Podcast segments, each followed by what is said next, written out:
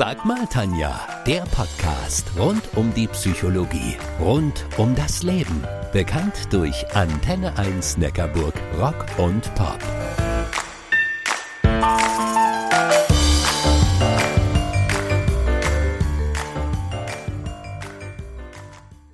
Ja, ja, damals, als ich 25 Jahre alt war, da fand ich die alle mega, mega alt. Uralt, steinalt. Von wem ich rede?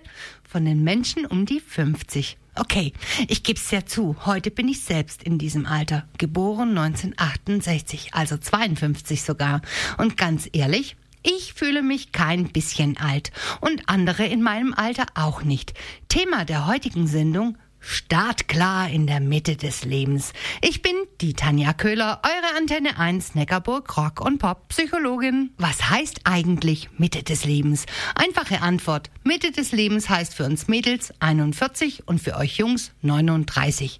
Also rein statistisch gesehen. Zumindest wenn man den Angaben des Statistischen Bundesamtes in Wiesbaden glaubt. Demnach werden Frauen in Deutschland durchschnittlich 82 Jahre und die Männer 78. Je jünger man ist, umso mehr verschiebt sich diese Zahl nach oben. Mein Sohn ist gerade 14 und sein Jahrgang wird vermutlich im Schnitt 80 werden. Also, aber Alter liegt ja eh im Auge des Betrachters. Vor 20 Jahren war ich mal mit meiner Nichte Lisa in Berlin. Sie war damals 10 und tanzte super gerne durch den Garten. In irgendeinem Gespräch meinte sie, Hey Tanja, wenn ich mal alt bin, dann will ich auch noch tanzen. Amüsiert habe ich nachgefragt. Hey Lisa, was ist denn alt für dich? Oh, so 30 oder so. 30 ist alt. Ich musste herzhaft lachen. Lisa, du weißt schon, dass ich 32 bin? Ich kann mich noch gut an ihren erschrockenen Gesichtsausdruck erinnern. Nee, nee, Tanja, du, du bist natürlich nicht alt. By the way, Lisa hatte im Januar Geburtstag und ich, ich habe ihr von ganzem Herzen gratuliert zum 30. Hey Lisa, du hast es selbst gesagt. Jetzt bist du alt und tanzen tust du immer noch. Lasst euch mal folgenden Satz auf den Ohren zergehen. In jedem Alter wird man in einigen Dingen besser und in anderen Dingen schlechter. Der Satz, dafür bin ich zu alt, könnt ihr damit beruhigt abhaken. Der stimmt nämlich nicht. Studien haben schon länger herausgefunden, dass man im Leben immer wieder intellektuelle Gipfel erklimmen kann und das deutlich bis ins siebte Jahrzehnt hinein. Einen eindeutigen Höhepunkt der Fähigkeiten unseres Gehirns gibt es nicht. Es ist eher so ein Auf und Ab mit vielen kleinen und größeren Spitzen in verschiedenen Bereichen und das über das ganze Leben hinweg.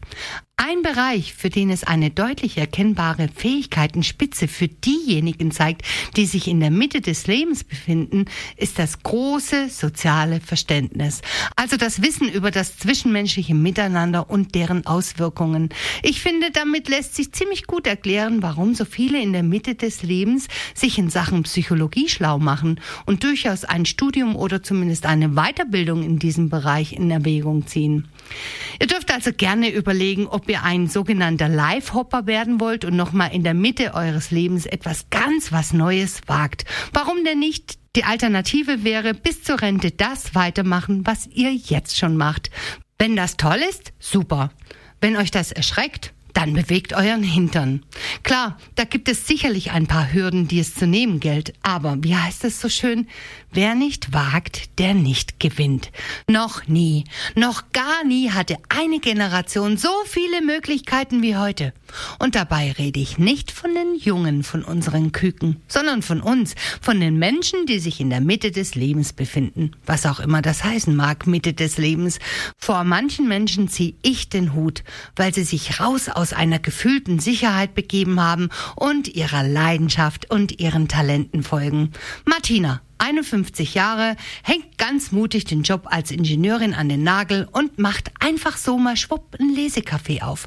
Die Liste elementarer Lebensentscheidungen der sogenannten Babyboomer und auch nachfolgender Generationen ist riesig. Und es geht nicht nur um den Beruf, sondern es berührt alle Lebensbereiche.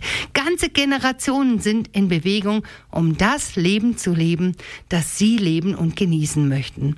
Wenn ich die Menschen um die 50 frage, was sie denn gerne einmal tun würden, dann höre ich häufig große Träume aus der Kindheit. Viele erzählen mir, dass sie dann gerne für eine Weile mal ins Ausland gehen würden. Andere berichten von komplett anderen Berufen, die sie noch mal ausprobieren wollten. Und dann gibt es noch ganz konkrete Vorhaben.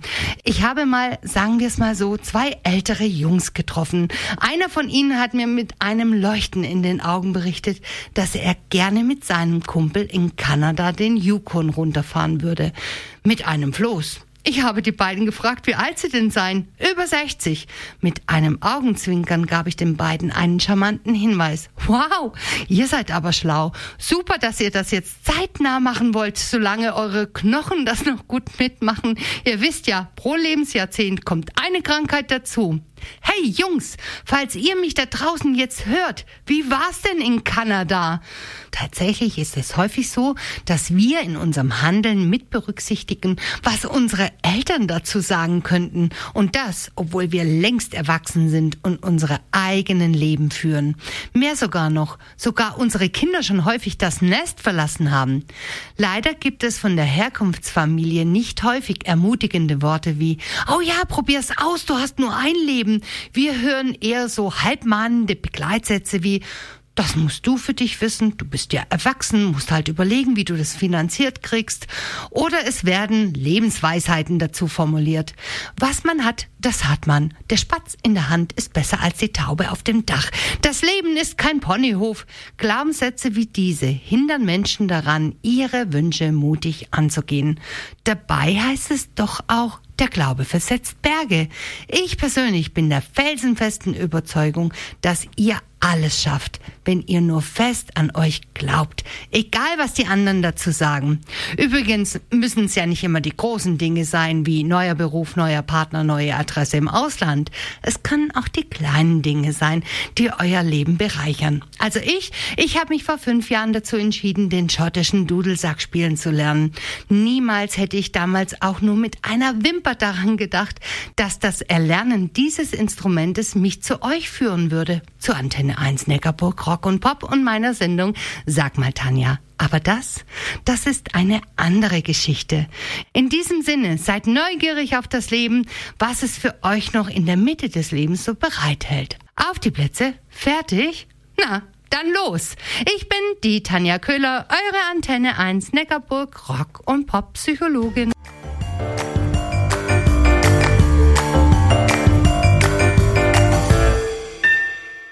Das war Sag mal Tanja, der Podcast rund um die Psychologie, rund um das Leben. Bekannt durch Antenne 1 Neckarburg Rock und Pop.